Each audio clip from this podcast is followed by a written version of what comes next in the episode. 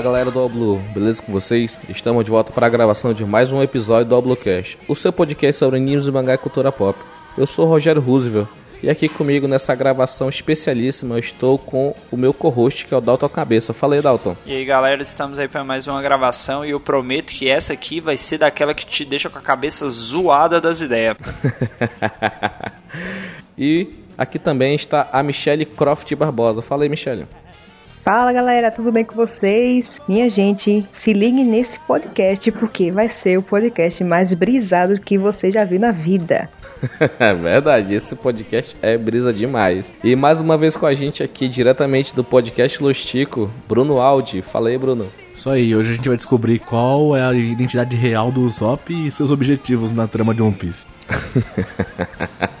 Pam, pam, pam. E também aqui com a gente para fechar esse time que a gente vai falar das teorias mais brisadas da internet. Está aqui o Pedro Porto, aportando aqui no Alblocast com seu navio. a piadinha ruim já começou bacana. Fala aí, Pedrão, se apresenta aí para os nossos ouvintes. E aí, pessoal, beleza? Vou fazer mais uma ligadona aí, descobri que o verdadeiro Gold Roger é o Sop. Aí. Mas antes de a gente falar das teorias mais brisadas que a gente conseguiu é, achar aqui, vamos para a palavra do Capitão Matheus.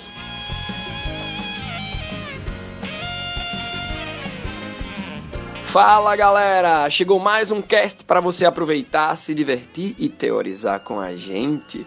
E como foi dito no episódio passado, a melhor forma de você contribuir para que o Oblu continue com todo esse conteúdo é através do Padrim.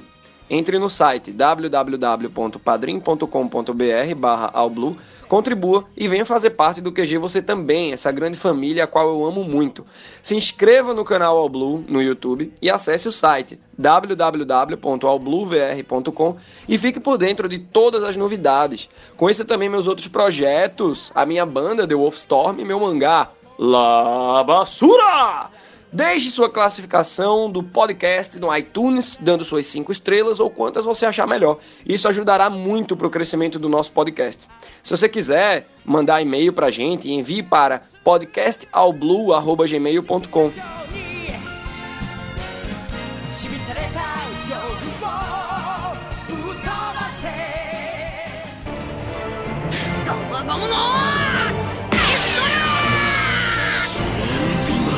よねえぜ鬼切れコンパスフ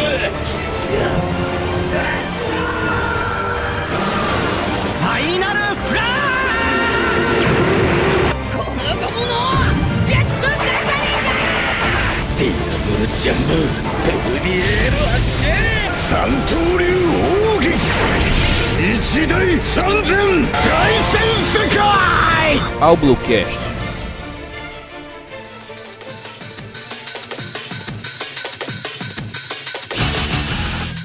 Estamos de volta, estamos de volta, agora ao vivo em definitivo. Então, pessoal, como nós falamos anteriormente, esse aqui é o Roger Cheiradão parte 2, onde nós pegamos uma das teorias mais fumadas da internet brasileira e a gente está aqui jogando para vocês. Sendo que a maioria delas a gente conseguiu lá do grupo Galera do All Blue, que é o grupo de pessoas que acreditam no trabalho do Matheus e segue ele, debatem muito sobre One Piece, sobre vários animes, vários mangás. Lá é um grupo bem bacana e é lá que tem as teorias mais brisadas da internet a gente tá indo no grupo, né, da galera que curte, o Matheus curte o All Blue, estão pegando a teoria dos caras zoando com ele. A gente é muito cara de pau, né?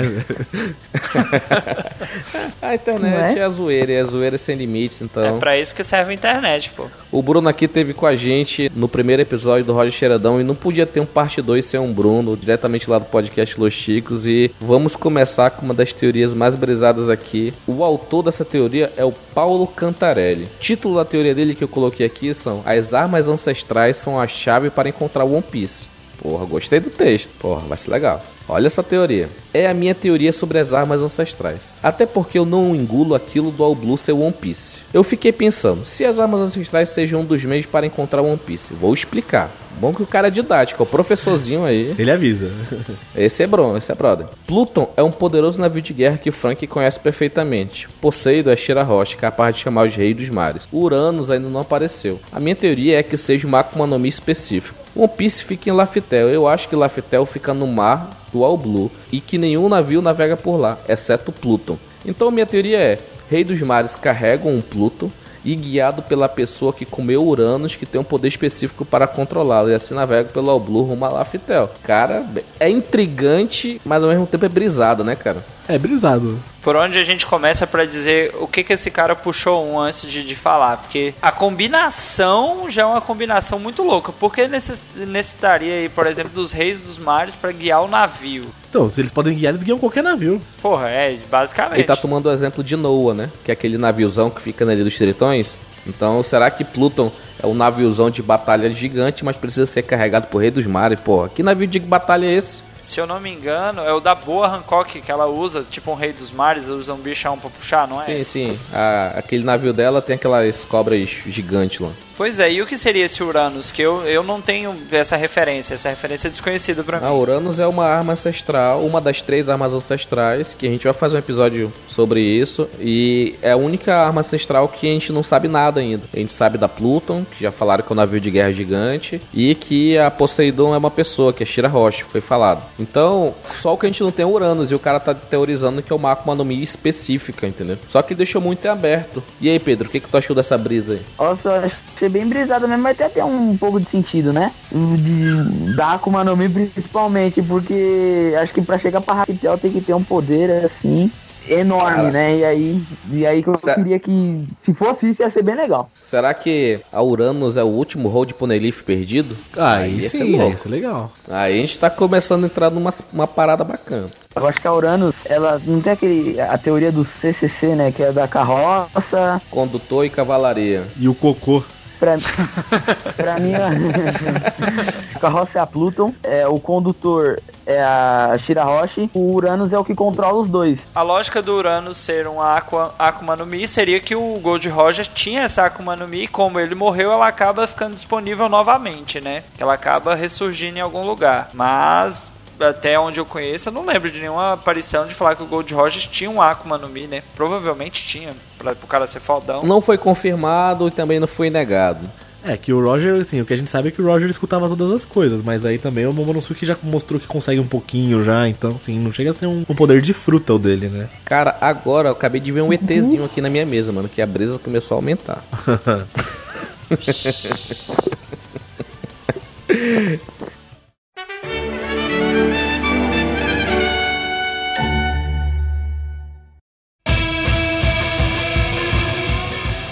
Vamos agora para a segunda teoria. Essa aqui, meu irmão, parece que eu Essa é boa. acabei de puxar uma carreirinha. Insama é parente de Mihawk, Perona e Suga. Os três ao mesmo tempo. O autor dela, é, os três, é porque o Insama é Insama, ele pode, Ah, né? é. É, Essa, essa teoria é de autoria do Aloysio Bolzan, porque ele é muito Que bom. horror. É muito bonzão. Bolsão. Ele também é garoto propaganda da Bolzano. Nossa! E curte parece o Bolzo. Olha só, ele, come- ele começa de uma forma maravilhosa. Essa teoria não é viajada. Não. Lógico, né? Porque o doido nunca assume que é doido, né? Perona é irmã de Suga e é da família de Mihawk. Até onde eu sei, a irmã da Suga era a mulher arpia lá, né? Do gelo. Esqueci o nome dela. A Monet. Monet. Porra, Pedro, você é foda, por isso que você tá aqui. Por possuir os mesmos tipos de olho, isso nos mostra com 100% de certeza. Pronto, o outro assistente do Oda Caralho, aqui. Que são todos ligados a Insama. Certamente o tesouro de Marijoa é a informação que revela o quão poderosos são esses olhos. Que são uma Keke Genkai mais poderoso do mundo de One Piece. Como é que Ah, é? vamos- Agora é Naruto tá agora. Isso também é 100% interligado com o segredo do século perdido. Então, gostaram da teoria? Cara, esse, esse lance dos olhos, ele só tem um detalhe técnico que ele não levou em consideração. Tem horas que parece que o Oda é preguiçoso, ele falta coragem de criar personagem. Por exemplo, a gente tem umas 10 Namis. O fato de ter quatro personagens com os olhos iguais, talvez não seja um motivo para eles serem da mesma família. É. Faria sentido? Faz. Ser o Akekei Genkai é mais apelão ainda. Até porque, assim, não mostrou quem é o Insama e o que, que ele pode fazer. E se você comparar Perona com Mihawk, tá de sacanagem também com a minha cara, né? Se Perona é irmã da Suga e é da família do Mihawk, tá faltando só o Zunisha ser o mascote. É o mascotinho da família. tem, que, tem que levar pra passear e tal, aquele elefantão lá. É, nessa de família, né, o Zunichi é parente da espada lá do, do Spandan também, que é um elefante, né? Vai nessa. Já que eles têm as presas parecidas. Verdade. Eu vou usar uma frase bem emblemática do Ansem lá do Apex Cash, que ele fala, não é Naruto. Isso aí. Já começa daí. não tem Genkai em Naruto, não tem herança de sangue. tem, o que tem de herança são os propósitos herdados, que são vontades de uma pessoa ancestral que foi passando de pessoa a pessoa aquela vontade de conseguir alguma coisa além. Mas não é, porra, sangue, Kekigai, Sharingan, Rinnegan, não tem, não é Naruto não, cara. Acabou com vira Super Saiyajin. Copia, mas não mistura. Mas, mas eu admiro, todas as pessoas que fazem teoria, eu admiro de um jeito, só porque de alguma forma isso tem lógica na cabeça delas e eu admiro porque isso não prova que a pessoa tá pensando no One Piece de uma forma que a gente não pensa. Talvez, vai que o Oda é maluco e ele coloca uma parada dessa, né? A gente não, não, não pode duvidar. As teorias estão aí para serem quebradas. né? Então, até o Oda confirmar tudo é válido. Eu admiro porque a pessoa tem coragem Né? de postar. Não, e porque não, se- não se preocupem, ouvintes, se vocês acham que essas duas foram Ah, não, fumadas. Calma. Isso é só o amigos, começo. Tem coisa pior. Calma, Né? calma. Daqui a pouco a gente vai chegar na Matrix. Calma. Meu Deus. Oh, meu Deus. Vamos lá. E a terceira teoria que a gente tem aqui é que a Bonnie era usada como refém para o Kuma aceitar a transformação em pacifista. O autor dela é o Janso de Oliveira Matos Filho. O que, que ele fala nessa teoria? Boa tarde, pessoas. Tudo bem? Tudo bem. Beleza, cara. Tudo bem. Vamos lá agora. Venho hoje lhes apontar uma teoria feita por mim depois da leitura do capítulo 908 sobre a Bonnie. Cara, quando eu saí daquele capítulo, eu só pensava no Insabal. O cara pensou na Bonnie e o cara é Deus, mano, pra mim. No final da Guerra dos Melhores, vimos Jerry Bonnie chorando. Tal choro que o fã atribuía ao Ace ou Barra Branca, segundo minha teoria, provavelmente era pro próprio Kuma. O motivo? Ela conseguiu se passar como a rainha viúva do reino de Sorubê. Mas é Sorbê, né? Acho que é reino de Sorbê. Ainda É bem que não é de suruba. Ia ser um reino muito louco. Viúva ainda, Pô, é- né? Essa é, é Roma, né? Reino de Roma esse daí. Gamorra. Se ela conseguiu se passar pela rainha viúva, quem garante que ela mesma não seja? Imagina se ela fosse a ex-esposa ou mãe, esse é doentio se é a mãe, do próprio Kuma. E por isso ver ele nesse estado deixa ela tão mal. O projeto pacifista foi apresentado ao mundo oficialmente na Guerra dos Melhores. Bonnie estaria inconsolada de ver seu amado naquele estado. É, até aqui tem bastante coerência Tá bom, teoria. Inclusive, esse foi o motivo dela ter sido usada como moeda de troca e o próprio Akaino ter ido atrás dela. Bonnie era usada como refém para o Kuma se submeter aos experimentos do Vegapunk e precisavam dela para garantir que ele vendesse sua consciência.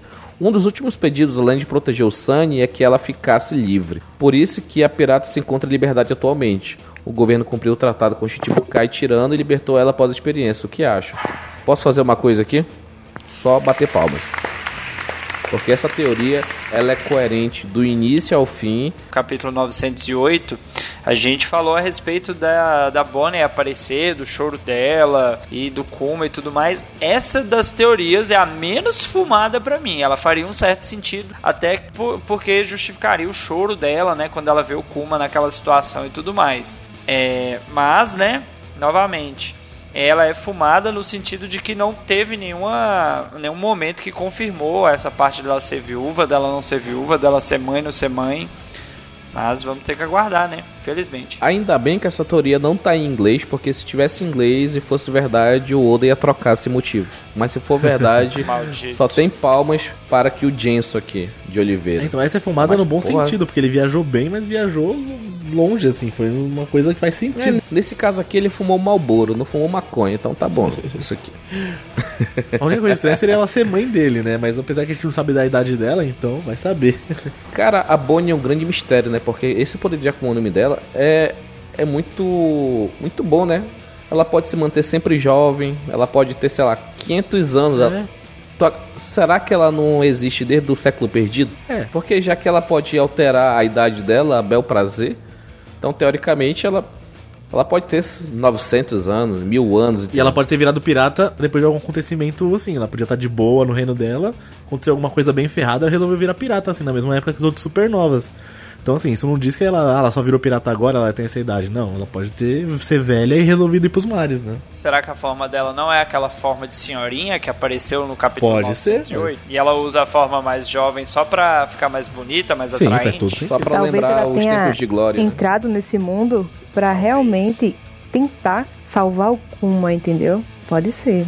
Sim, é outro motivo muito bom, muito nobre. E, eu- e uma coisa que eu, que eu tava pensando é que o, o Dragon, né, fala pro Ivankov depois da Guerra dos Melhores: Meu amigo, venha me encontrar que eu vou te explicar o que aconteceu com o Kuma. Será que pode ser isso? Esse era o motivo? Olha, Olha, é a mulher dele, a mãe dele tava presa e tava, a mulher dele ou a mãe dele tava presa, então pra poder libertar ela, você vai ter que virar um pacifista, você vai ter que virar um experimento do governo e assim a sua amada vai estar livre mesmo que você não lembre dela. Então Kuma, apesar de ter o nome de tirano, a gente viu o Sabo, né, do 908 falando que ele é um cara super gentil. Então, ele é capaz de fazer isso. Mesmo ele não lembrando dela, Que instinto, ele né? vai lá pra proteger ela de alguma forma, entendeu? É um instinto foi- gentil, né, protetor. De rei pra escravo. Então. E essa Caralho. teoria aí, a única coisa que eu acho que na hora no finalzinho ali que ele falou sobre o governo mundial cumprir o tratado, eu acho muito difícil o governo mundial cumprir um tratado desse, de dar uma pirata de 140 milhões de berries por causa de uma promessa com, com o Shishibukai, com um ex-pirata. Mas pode ser assim, tá lá preso. Ela te libertou e tu correu, já foi tratado e prendeu de novo. Já cumpriu o tratado de libertou, mas tava lá perto, prendeu de novo, né, pô? Então, é naquela, né? Eu te liberto, mas opa, tu tá no meu território ainda, né?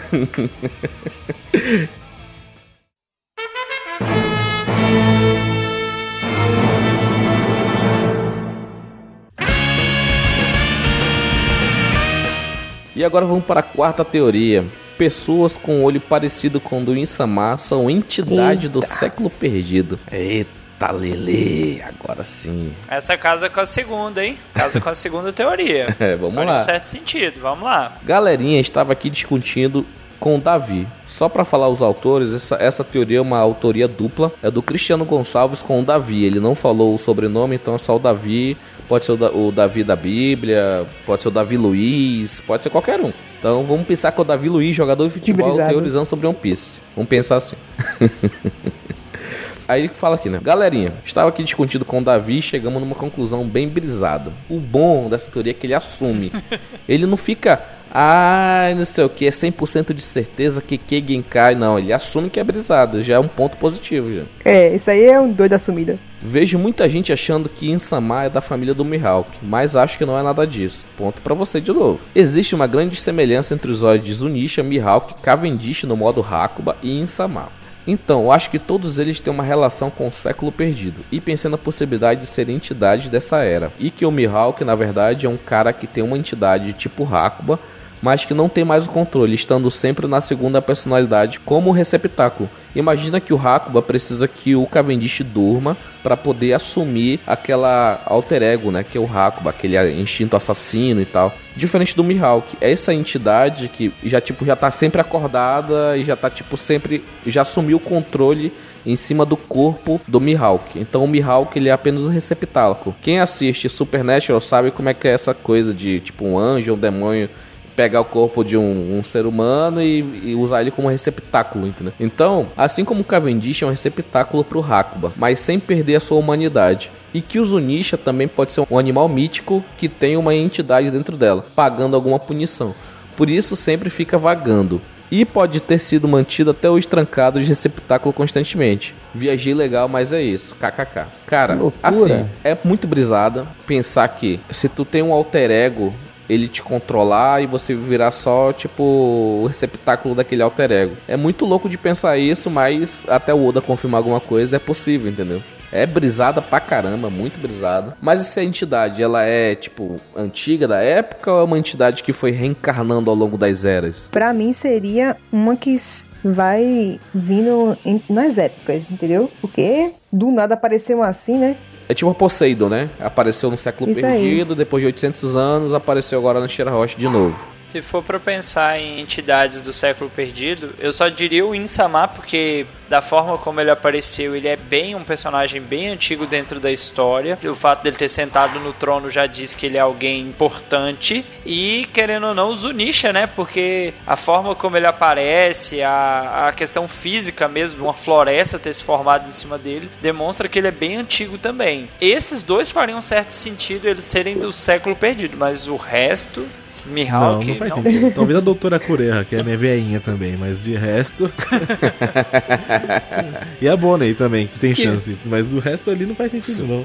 E aí, Pedro? Será que existe outro sobrenome escondido igual ao D? Olha, aí, sim como o LOL, quando ele era pequeno, ele, ele se chamava de Trafalgar Waterlaw, ele não falava o D. Quando ele ia se apresentar para outras pessoas. Ou seja, será que o, o Mihawk ele não fala o, o nome o secreto dele? Essa questão do nome eu acho interessante, mas na questão do, do LoL, ele foi instruído pelo Corazon a não falar o D perto do, do Flamengo. Então, ele não se apresentar como D é porque ele foi instruído para não se apresentar. Mas a questão de um nome secreto seria bom, porque será que existe outros nomes secretos? É, do mesmo jeito que tem o é, D, além né? do D. É, pode ser que tenha algum da galera do mal, por exemplo, também. Sei lá, o W.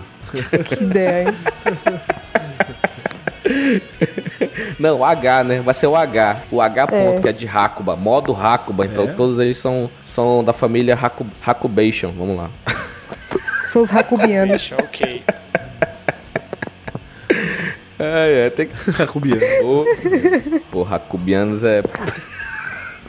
Hakubianos. A galera tá ficando brisada, gente. Não, não. Calma. Tá bom. É vamos, ser, vamos ser mais Brasil. Lixo. Hakubiense. Pronto. Nossa. Hakubeiro também ficou bom. Hakubeiro. Hakubano. Hakubano. Hakubano. Cubano já existe. Um cubano com Ah, um cubano ali, ó. Tá Eita, pô. O super charuto, tá é.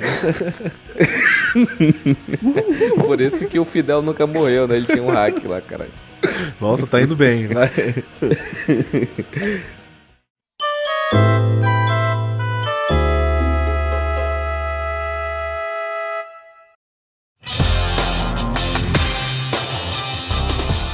E vamos agora para nossa quinta teoria, que essa aqui é uma, ela foi uma, é uma teoria profetizada Eita. por um D.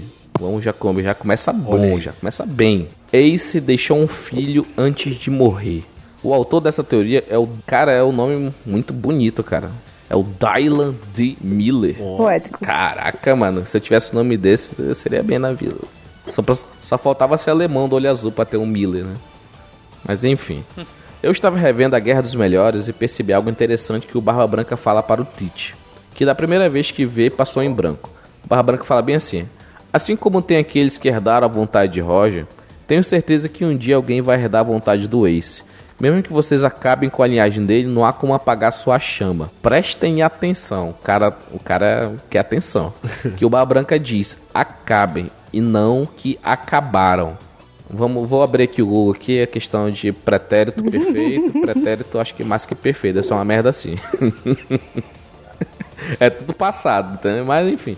Não, esse acabem é, é o, futuro mais que perfeito, eu acho essa merda. É o... Vai saber, é mano, o, português é, uma loucura. Pretérito. Que eles irão acabar. É o futuro É o futuro masculinizado. Eu acho que é o futuro do pretérito, né?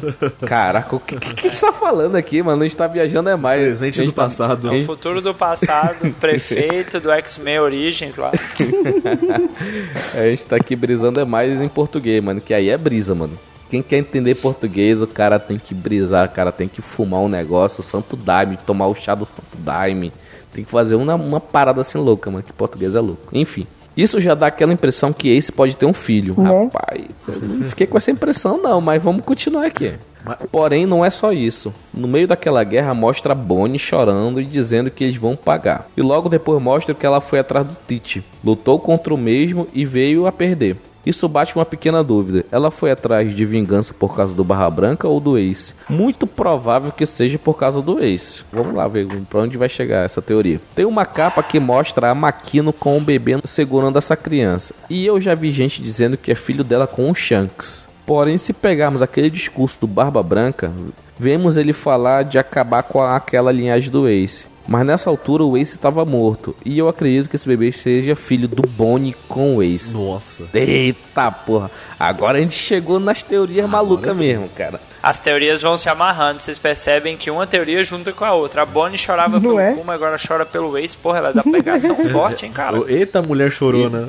E no meio dessa salada toda, ela teve um filho ainda, entendeu? Rapaz, a Bonnie é boa, cara. Será que com o poder dela de ficar mais velha, ela pode passar, tipo assim, engravida hoje, aí passa nove meses em um dia, aí já tem um filho, já tá aqui, vai. Acelera a gestação. Porra, seria uma, né? seria uma linha de montagem de filho magnífica, né? Tipo, pra repopular a Terra, vamos dizer assim.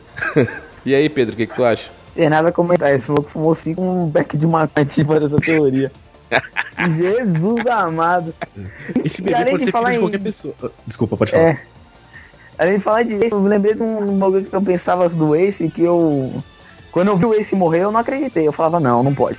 Não pode, senão vai ter que voltar. E eu até inventei uma teoria que é super viajada. Um negócio que parece que eu também fumei uns back de maconha. Que o Ace ia ressuscitar com um despertar de Akuma no Mi do Brook. Esse daí, viu? Passou de reto. Nossa, meu. Eita porra!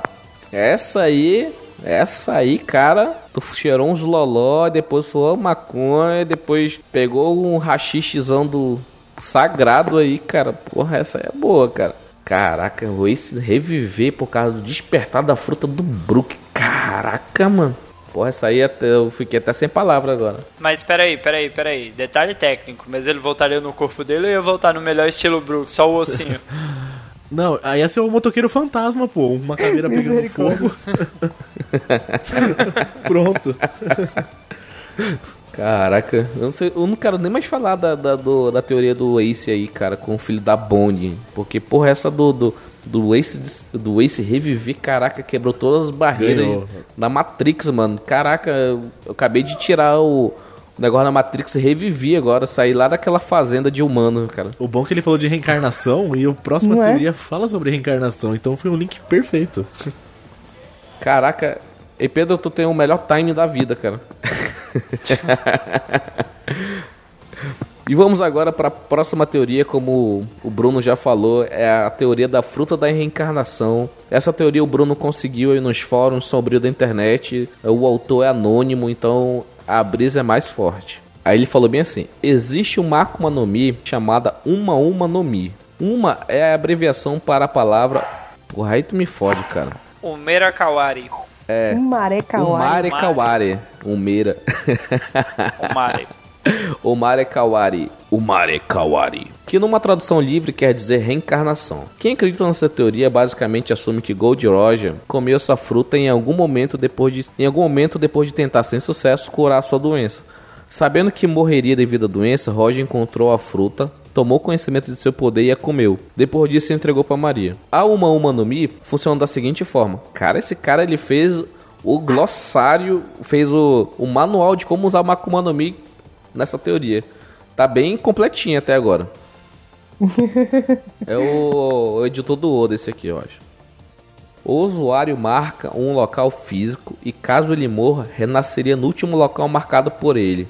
Parece jogo, né? Marcar onde tu quer respawnar, tipo Battlefield, tu tá voando lá, quero respawnar naquele ponto ali. Aí tu uma fruta, a casa do destino tu tá lá, já aparece lá. Então o último local marcado por ele, segundo a teoria, é que teria sido é, Laftel, né? Alguns acreditam que ele renasceria como bebê e que alguém do bando estaria em Laftel para cuidar dele quando renascesse. Entre parênteses, talvez algumas pessoas do seu próprio bando. Outros acreditam que ele não renasce ou reencarna, mas sim respawna. Olha aí, respawna no local marcado e, com a mesma idade, etc. Algo que o deixaria bem velho na atual storyline. Rapaz, esse cara é um roteirista. E ainda tem gente que acredita que ele reencarna no corpo de outra pessoa, e que no caso seria o Luffy, a reencarnação de Roger. Luffy não era vivo quando Roger morreu, então faria sentido pensar em 4, 5 anos de delay. Caraca, mano. Tá muito Indra e Ashura de Naruto isso aqui, cara. Não...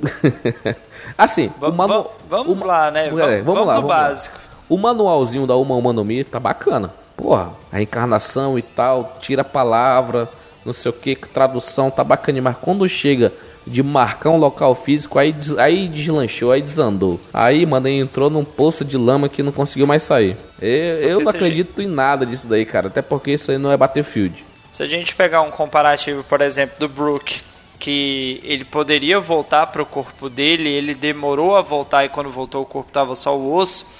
Tá, não tinha um local marcado, mas ele conseguiu voltar.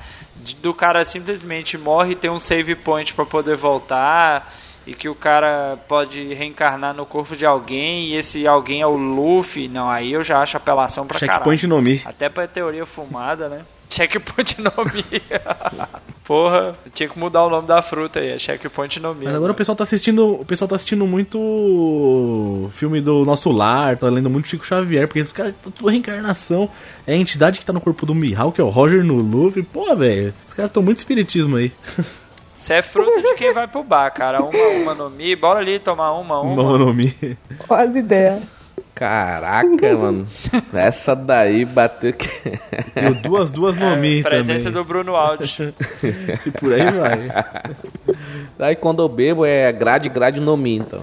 Apesar que a fruta da bebida devia ser o 13 13 no Mi.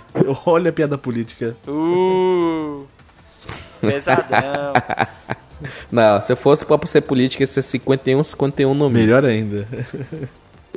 Caramba, ó, no começo da teoria, até que fica bonitinha, você até pensa que o cara não é tão brisado assim, até chegar nessa segunda parte, né? Primeiro, pra que que o cara renasceria como bebê? Pra quê? Deixa o negócio passar, deixa o tesouro ser repassado. Ele já sabe o que é, pra que ele vai renascer de novo. E tipo, segundo, pra que ele vira e voltaria de novo com a mesma idade? Pra que, minha gente? Pensa. O cara tá lá velho, vai fazer o quê? Não vai fazer mais nada. Vai. Luffy vai chegar lá em Raftel e ele vai estar com a fitinha e uma tesoura na mão. Bem-vindo, você chegou ao final. Que coisa horrível. E aí, Pedro, o que, que tu achou? Ah, mano, o All Invader é tanto Akuma no Mi, né? Já tem Akuma no Mi do sabão. É, Tanto Akuma no Mi estranha. Ah, por que não uma Akuma no Mi de, de renascer? Vai que, né? Caraca, a do sabão foi foda, mas a do sabão é boa que. Porra, a pessoa fica com o corpo bem limpinho, mano. Porra, é, é, fruta, é fruta do Amazonas, mano. Porque aqui é tão úmido, cara, que tu tem que tomar uns 20 banhos por dia, cara.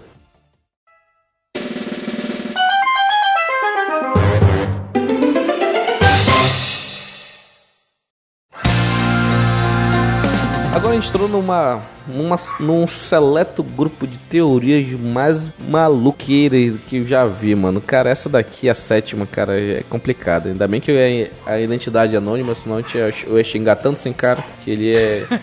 Ele ia me perseguir no Twitter, alguma coisa assim, cara. Ele fala bem assim: as identidades. Ele colocou de Sabo aqui, mas eu vou deixar só as identidades. Após a primeira aparição de Sabo no flashback do Luffy, muitos começaram a teorizar quem ele seria no universo de One Piece nos dias atuais.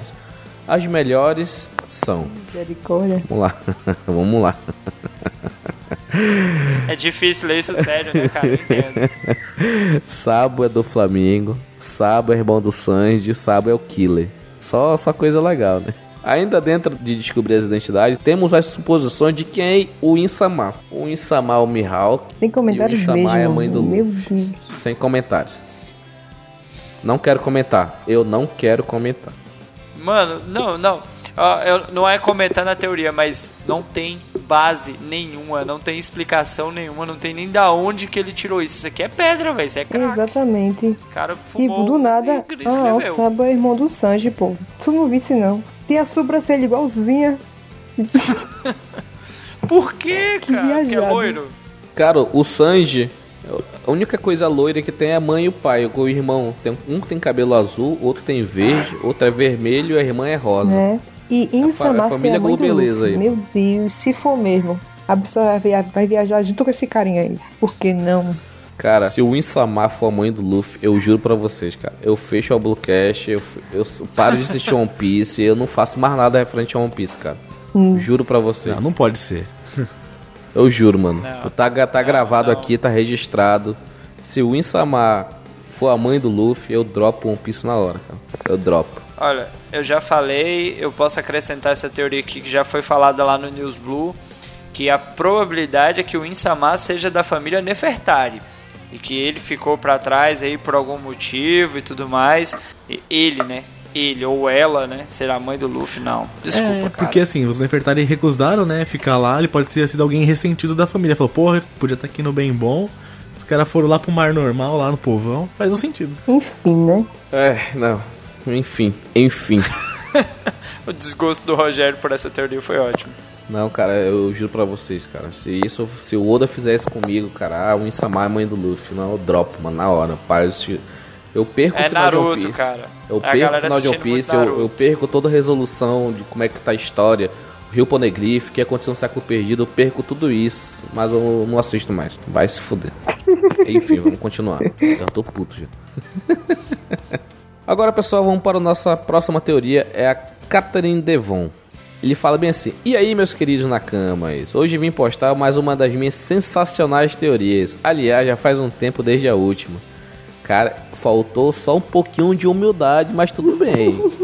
Dá pra, dá pra relevar aí. E nessa teoria eu vou estar falando da Catarina Devon, aquela mulher nariguda da tripulação Barba Negra que estava em Peldal. Já senti um pouco de preconceito. Já tá começou, já começou Achei errado. rude. Foi rude, foi rude. Foi rude, foi rude. Enfim, eu estava discutindo sobre isso com uma amiga e ela me lembrou sobre a alcunha da Catarina Devon, a caçadora da lua crescente. Isso me abriu os olhos para um turbilhão de coisas. O nome disso é droga, tá? Só pra esclarecer. Primeiro vamos lembrar que Clover Sensei de Ohara revelou que há seis luas orbitando o mundo de One Piece. Então eu pensei, será que eu não poderia ter seis Catarina Devon também? Pode parecer um absurdo, mas veja até o fim. Eu já para mim eu parava aqui, amigão.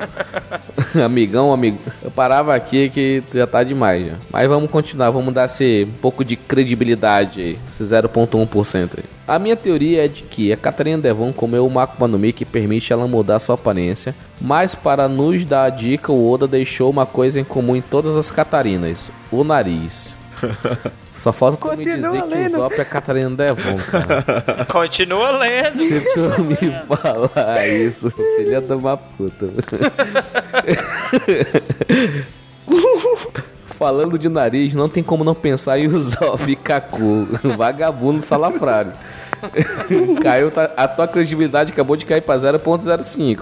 Bem, e se esses dois foram na verdade duas das seis Catarinas? Ela está se infiltrando em bandos barra organizações que podem vir a ser importantes no desenrolar dos acontecimentos da história. Pelo menos escreveu história que com E o cara merece um aplauso aqui, né? Entre parênteses, né, Guiwara, Cyperpol e Blackbird Pirates. Cara, o cara é um poliglota, né? Pois é. E um troglodita pra Eu acho que isso. as outras três. Eu... Troglodita. Eu acho que as outras três Catarinas estão no bando do Shanks, Big Mom e Kai. Ainda bem que eu não li essa teoria antes dessa, dessa gravação, que a, a reação que vocês estão vendo aqui é genuína, cara. Isso porque no desenho que o Oda fez do Barba Negra criança, ele estava chorando enquanto olha pra lua. A lua me traiu. Opa. A lua aqui seria Catarina Devon, do bando do Barba Negra. Ela vai passar a perna nele. E ele vai ficar aos pés dela chorando igual um bebezão. Eu quero que aconteça que ele se lasque de algum jeito. Até aí tu ganhou. Tu, tua credibilidade subiu pra 0.06. Mas não se sintam mal por ele. Ele não será o único. A Catarina do bando da Big Mom vai aproveitar os acontecimentos desse arco e derrubar a mama. Pode ser que o Oda não nos mostre depois de Holy Cake, mas se aparecer a notícia de que a mama caiu, você já Sabe. o que aconteceu. Foi a Brulé. É, é isso mesmo, é. É, você já Ah, sabe, né? Apresenta, o o Oda já apresentou em SBS todos os filhos. No anime mostrou quase todos, eu acredito, e não tem nenhum narigudo lá. Já começa daí já. E a Só se a Big né? Mom for narigudo, porque ela tem um nariz gigante, vamos. Ih, aí, pronto. Achamos A a, Brulé, Catarina do- rapaz. da Big Mom. Pronto, completou a teoria. É verdade já, 100% verdade. vamos lá, pra finalizar, vamos estar quase no final, pessoal. Vocês devem estar com o ouvido já Força, escorrendo sangue força. Mas, enfim, força, força. A gente vai conseguir. Pra completar, vocês ainda devem estar se perguntando: Mas como teriam seis Catarinas? Isso é porque ela comeu uma Akuma no Mi que permite ela dividir a sua alma em partes. Pronto, o Crux agora. Tipo Stark de Bleach, sacas? O Stark, o personagemzinho mal. mal Cara, o Bleach tem uns personagens bacanas, mas mal utilizado pra cacete, né? Mas enfim. Mas eu sei o que vocês vão dizer. Eu sei, tu sabe mesmo, mano? Tu não quer estar na minha mente, não, O agora. cara, tava, o cara já tava prevendo, já que a galera É. fala assim, maluco, maconheiro, safado. É. Taxista, vamos lá. Mas eu sei que vocês vão dizer a aparência. Cara, caralho, pra poder malhar. Mas eu sei que vocês vão dizer. a seguir. Eu tinha dito que ela comeu no Mi que permite ela mudar de aparência, mas ela não pode ter comido duas. Isso mesmo, ela quem disse ao Barba Negra como possui os poderes de mais de uma Akuma no Mi. Ah, mas ela estava presa. Sim, a original acabou sendo presa, mas ela usou um dos seus clones para manipular o Barba Negra. E esse clone ensinou a ele como comer duas Akuma no Mi. E induziu a invadir Impel Down e liberar a original. Respira, respira. Olha. Original só Antártica, tá? Vou falar pra você. Sob o pretexto de conseguir tripulantes fortes, é claro. O que quero dizer é, a Catarina Devon é a pirata mais perigosa da série, como Ivankov havia dito no capítulo 538. Se a rainha dos Okama disse, quem somos nós pra discordar? Esse, essa pausa dramática vai ficar. Essa pausa dramática vai ficar no cast. Ó. Assim, e digo mais, né? E tem uma Catherine Devon também na Rede Globo, porque é o Luciano Huck. Então eles querem dominar até o mundo fora de One Piece, né? Caramba, hein? Você sente. Assim, gente, desculpa, o Rogério tá no momento assim, ele tá muito Tá emocionado abalado. com essa teoria que ele leu. Ele tá chocado, porque a última fala que ele não quis ler é E ela será a vilã final. pam, pam, pam. Ai, e pra complementar, eu vou ler aqui. Porra, não posso nem ler do jeito que ele escreveu porque meu filho tá dormindo. Vou ler aqui. Porque ela vai atacar de todos os lados, vai derrubar todos os Yonkous, o governo mundial e os próprios Chapéu de Palha. Furacão. Simplesmente não há como pará-la. É. Não há- Eu- eu- Brunão, Não, não, faz, faz essas honras. não tem o que dizer. Cara, o cara foi muito além do, do impossível. Ah, então vamos, vamos, vamos, vamos pensar que isso é verdade. Vamos, vamos agora, vamos entrar nesse mundo louco. Vamos todo mundo aqui puxar o negócio pesado agora. Aprendi Se agora. isso for verdade, o Iasop, a mãe do Zop e o Zop são três Catarina Devon, ou seja, uma Catarina Devon ficou com outra Catarina Devon Que fez viagem. nascer outra Catarina Devon. Nossa senhora. Caraca, aí é Inception. É Inception, uma pessoa dentro da outra, mano. Porra, aí sim. De- Devon agora é sinônimo pra nar- narigudo, é? É, do mesmo jeito que eles estão achando semelhança nos olhos, são parentes, e só esse daí foi no narigudo. Todo mundo que é narigudo é a mesma personagem. Meu Deus. O Pinóquio também é uma Catarina Devon. Também. A Brulé, que tá lá no bando da Big Mom, finge que é uma criatura indefesa, meu Deus. Ah, pra no final das contas traçar seu plano maligno e derrotar a Big Mom. Não, mano, eu, eu tô. Eu tô. Isso é. Eu fui arrebatado agora. vamos continuar. Depois dessa, vamos seguir, pessoal.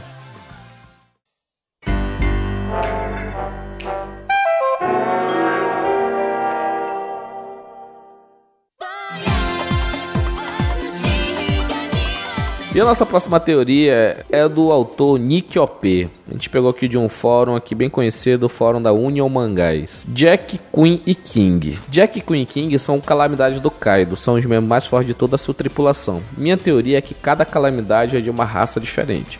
Jack Tritão, check, confirmado. Se não foi, se aquele dente não é de Tritão, mano, não sei mais o que é dente de Tritão no mundo de One Piece.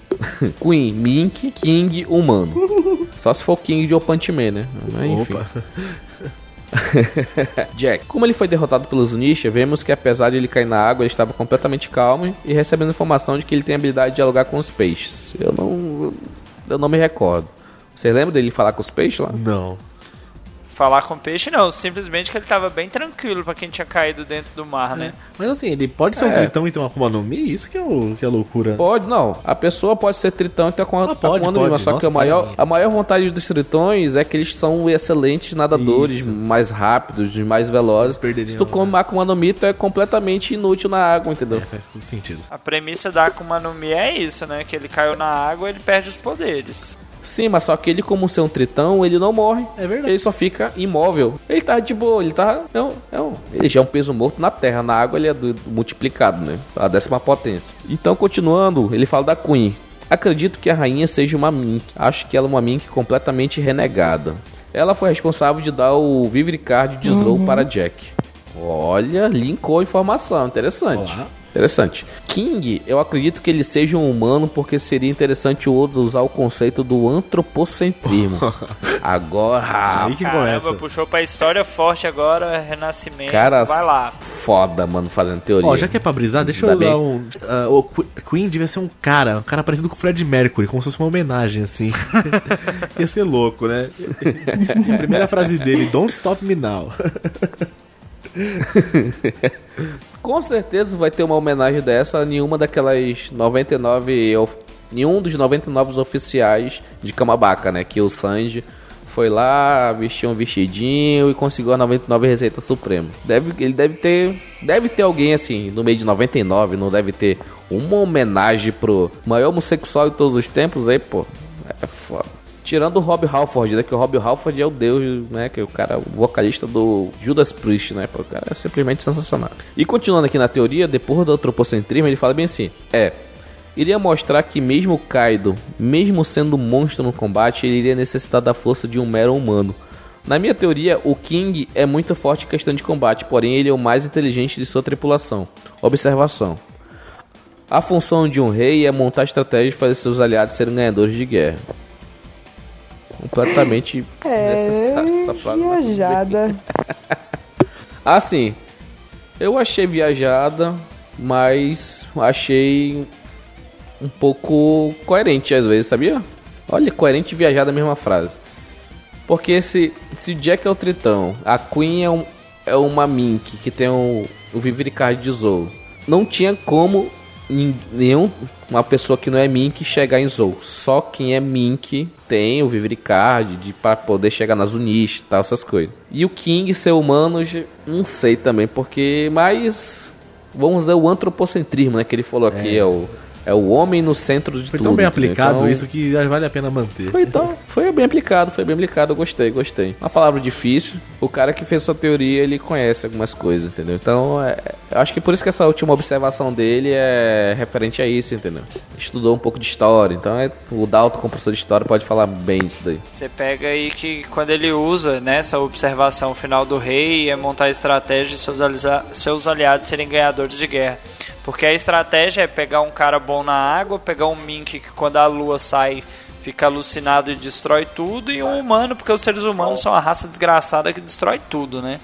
Então faria um certo sentido. Mas eu queria saber. Mas eu queria saber qual rei que ele se baseou pra falar isso. Porque a maioria dos reis da história, mano, era tudo bando zero à esquerda, que nasceu em berço de ouro e tava lá pra mandar. Porque quem criava Mas- isso? Estratégia de guerra, os generais de guerra. né? Nesse caso, eu acho que a comparação dele foi mesmo com o Gold Roger mesmo, que seria o rei dos piratas, né? E aí a melhor tripulação, como ele já teve, aqui, o- os melhores combatentes, e agora o cara. Cara, vamos fazendo a viajar? Vamos coisa. viajar agora? Talvez. E aí, Michele? O King aí sendo humano. Viagem. Vai. Lembra da teoria do. de, da- de reencarnar? Pronto, né? Um rei que lembra o Gold Roger. Então, esse, dia- que esse King aí é o Gold Roger reencarnado. Pronto, fechou a teoria. É o Gold Roger.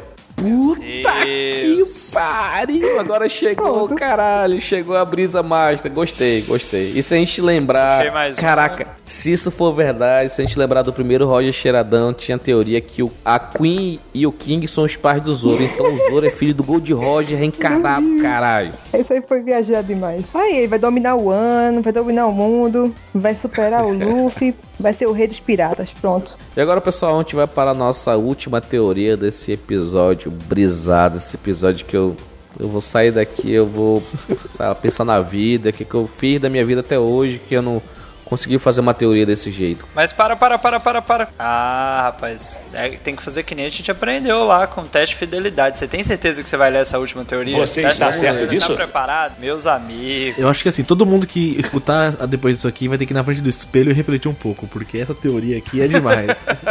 Cara, depois dessa teoria aqui, você. Desculpa, Michelle, eu sei que você é uma pessoa sensível e tal, mas nenhum cagote vai ser igual depois dessa teoria. Você vai estar no seu momento máximo de descanso e você vai estar lá, porra, caraca, será que eu tô vendo a Matrix né? One Piece? Mas vamos lá. Essa última teoria era intitulada de O século perdido foi enviado para um universo paralelo. Cara, eu me senti em Rick and Morty. Pronto. Agora piora um pouquinho. Agora piorou, porque Morty é o desenhozinho um bosta. mano. Não é não, não, Não, é não. não, não. Nossa, velho, some. Ô, Rogério. Não, velho. Cancela Gente, essa eu tô gravação. desligando aqui a ligação. Deleta aí o que vocês gravaram aí, ó. É, brin- brincadeira, gente. Eu falo isso, mas eu nunca assisti. Um dia, quem sabe, eu vou assistir esse desenho, sabe, mal feito, assim, mas. Só nova geração de desenhos, assim. Mas enfim. Esse autor aqui, ele acabou de virar padrinho do QG aí, ele tá lá com a gente no QG. É o Luiz Lix, um excelente guitarrista aí, faz uns licks bem irados. Como teorista, ele é um bom guitarrista. Que velho. Como padrinho, ele é um excelente fã de One Piece. Ai, ai, essa foi boa, foi boa. vamos lá agora pra essa teoria maluca, cara. Mas tem um pouco de sentido, mas vamos lá. O século, entre aspas, perdido, não está no passado, mas foi, entre aspas, apagado. Didaticamente, o mundo de OP seria o mundo real. E o século perdido foi pra Matrix. Eita lele, cara. Agora sim, meu irmão. A gente tá chegando um negócio bom. A gente tá tendo aqui uma, uma pequena lombra, pra quem sabe é, os termos aí da- das drogas, sabe o que tá falando. Apagado seria uma coisa que está em uma dimensão paralela, por isso que a história não menciona, por estar acontecendo ao mesmo tempo que o mundo de OP. Assim, ninguém vê o Insama no trono. Ele não está na mesma dimensão, está na Matrix, e ele é o arquiteto. Caraca, mano. Eu fico pensando como é que as pessoas chegam nessas teorias, cara. Eu, eu admiro, cara, porque eu não consigo. Nunca na minha maior brisa, assim, porra, eu vou, eu vou fumar um negócio que eu vou fazer uma teoria louca de One Piece. Eu acho que eu nem ia conseguir chegar nesse nível de. Que ele consegue ligar os pontos, cara. É isso que eu, eu admiro que faz teoria. Consegue ligar os pontos de uma forma que eu não conseguiria, cara. E tipo, uma coisa que eu acabei de pensar. E se o One Piece for uma Akuma no Mi e alguém coma e vai levar direto para a Matrix? Fica a reflexão. Puta que pariu. Aí, só o Luffy aí que vai saber. E continuando aqui, ele fala bem assim: Joy Boy e Luffy coexistem, só que Joy Boy está preso na Matrix. O possível portal para entrar e sair da Matrix estaria em Laftel, e o entre aspas One Piece é um projeto para liberar o que está na Matrix para o mundo de verdade. Algo inaceitável para o rei que governa a Matrix. Por isso baniu o reino antigo para Matrix depois que descobriram uma forma de afetar as duas dimensões. Caraca, tá muito flash Não isso. é? Os Tenubites seriam tidos como deuses porque foram os primeiros humanos no mundo real que servem ao Insama e criaram um governo mundial para manter em segredo a existência do reino antigo. Roger teria viajado para Matrix e sabia que seria apagado pelo Insama, então resolveu se entregar ao governo mundial e fazer todos ir para Laftel. Isso foi mostrado que houveram outras gerações de piratas antes dele, mas ele foi o único executado em público. Ou seja, não foi apagado pelo Insama, e o governo mundial pagou caro por isso. Não sabendo a localização de Laftel, mas todos os piratas passaram a buscar algo que não agradou em Samar. Os poneglyphs não podem ser destruídos porque eles existem nas duas dimensões. É um aparato, é um quadrado multidimensional. Pô, tá, caraca, tá muito física isso, cara. Física quântica do, do caralho.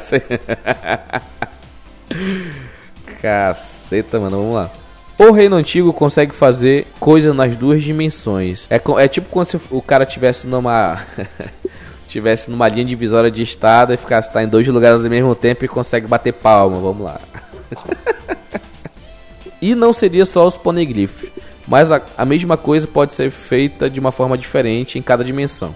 Como o chapéu de palha que o governo mundial esconde pode ter sido um objeto que Roger trouxe da Matrix, e por isso o segredo. Provavelmente a coroa do rei dos piratas tomou forma de um chapéu de palha e Shanks pode ter consciência disso. As Akuma no Mi também existem nas duas dimensões, mas são o poder de alguma pessoa presa na Matrix. Eita, Lele, a alma da pessoa que encarna então? Por isso, quando o usuário morre, o fruto desaparece aleatoriamente no mundo real. Exemplo, a Gomu Gomu no Mi é o poder do Joy Boy. Se o Luffy morrer, o poder da borracha vai se manifestar no outro fruto. Alguns conseguem interagir com a dimensão do Insama, provavelmente todos os Days conseguem. As vozes que o Luffy ouviu são da dimensão do Insama. Os Gorosei também são alguns dos que conseguem interagir com a dimensão do Insama.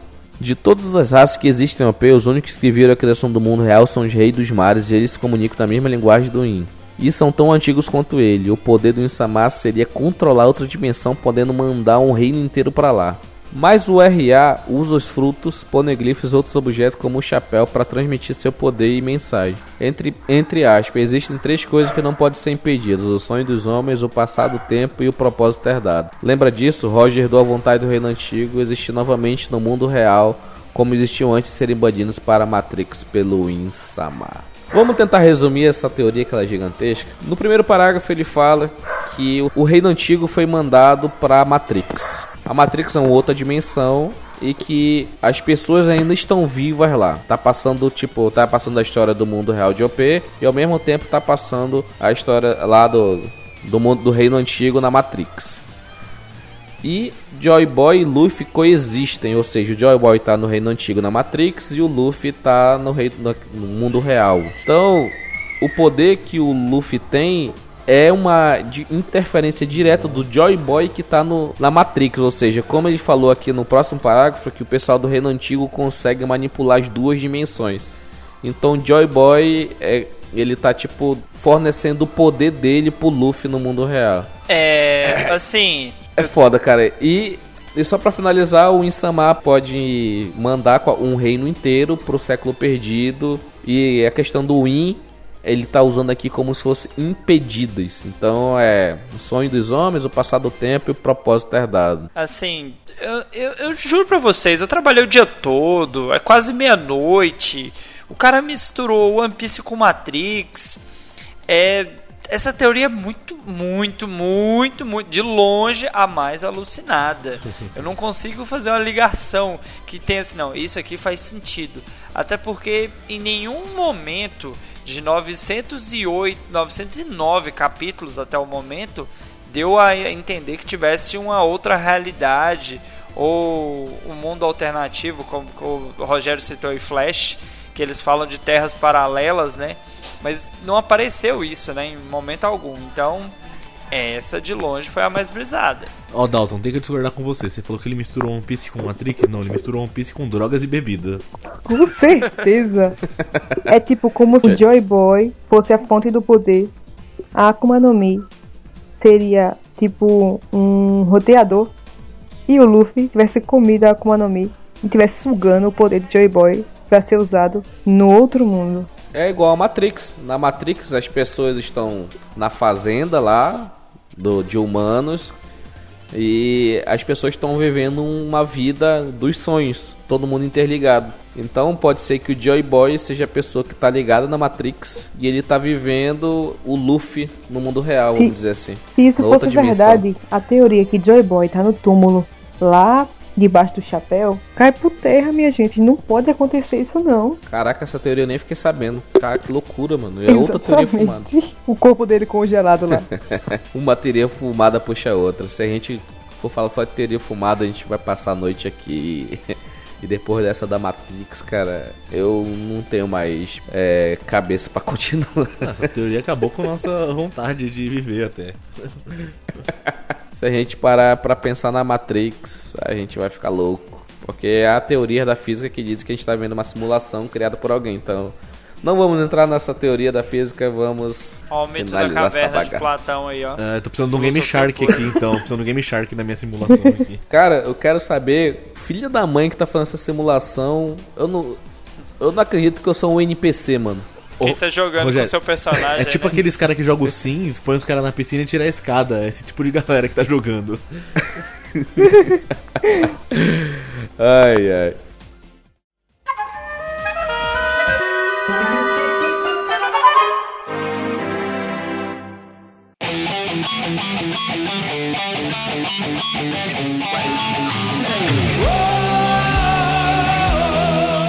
Então foi isso, pessoal. Esse foi o Roger Cheiradão, parte 2. Esse episódio maluco que trouxe muitas teorias loucas, cara. Mas a gente pode aqui fazer um, um adendo, né? Que a melhor teoria, com certeza, foi a teoria da Bonnie tá presa e por isso que o Kuma aceitou se transformar no pacifista. Todo Concordo. mundo concorda com isso? De longe, é mais plausível. É a, é a melhor até agora. É a mais plausível. Esse cara merece o prêmio Roger Cheiradão desse episódio. A gente vai criar, vai tentar criar um logo assim, o prêmio Roger Cheiradão vai para Jenson de Oliveira Matos Filho, o cara que falou essa teoria magnífica aí. Fica aí registrado nesse episódio. Galerinha, vamos dar aquele RT maroto nas nossas redes sociais, né? Nos sigam no Twitter, no arroba e acessem também o albluvr.com. É, lembrando, comentem os episódios que já foram lançados. Você pode deixar uma sugestão, reclamação, é, discordar do Rogério, deixar a sua teoria do, do pro Roger Cheiradão terceiro aí. E uma campanha que a gente pode começar é que se você indicar o podcast para três pessoas e as três pessoas fizerem o mesmo, rapidinho o podcast vai crescer. A gente está quase chegando aí num, num número bem expressivo de downloads vai ter aí muitos e muitos episódios como esse e a gente precisa da colaboração de todos os ouvintes, né? Façam aí essa divulgação em massa aí do podcast para que a mídia continue crescendo. E somente um segundo adendo. A pior teoria, Catarina Devon. Deus. Quero nem comentar de novo. E antes de a gente finalizar esse podcast sensacional, mais brisado da podosfera brasileira, queria agradecer aqui ao Bruno, que está aqui participando com a gente mais uma vez. É sempre um prazer ter você aqui com a gente, Bruno. Você sabe disso, você é uma pessoa muito querida aqui. E faça seu jabá, fale do podcast Los Chico, um dos podcasts mais engraçados da podosfera brasileira. falar rapidinho do Los Ticos, então. Eu falo esse monte de bobeira lá, falo 10 vezes mais bobeira lá do que aqui. Então, se quiserem ouvir os podcasts mais malucos aí da internet, é podcastlosticos.com.br. A gente tem podcast de notícias. O Dalton também agora é um integrante de lá.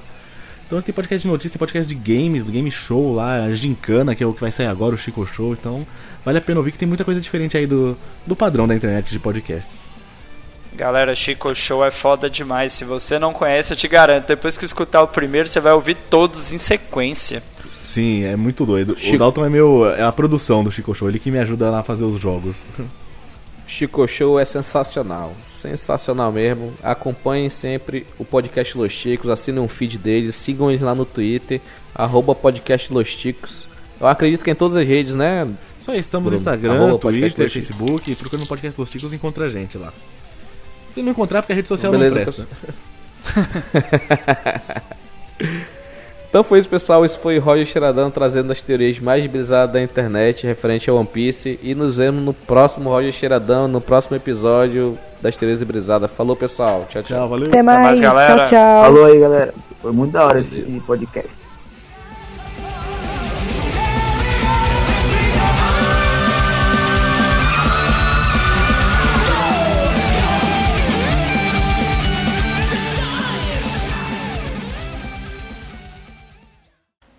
Beleza, vamos lá.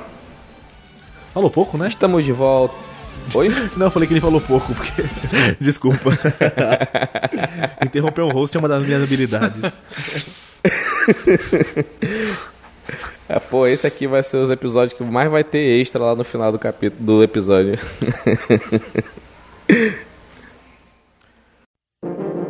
Este programa foi editado por Audi Edições.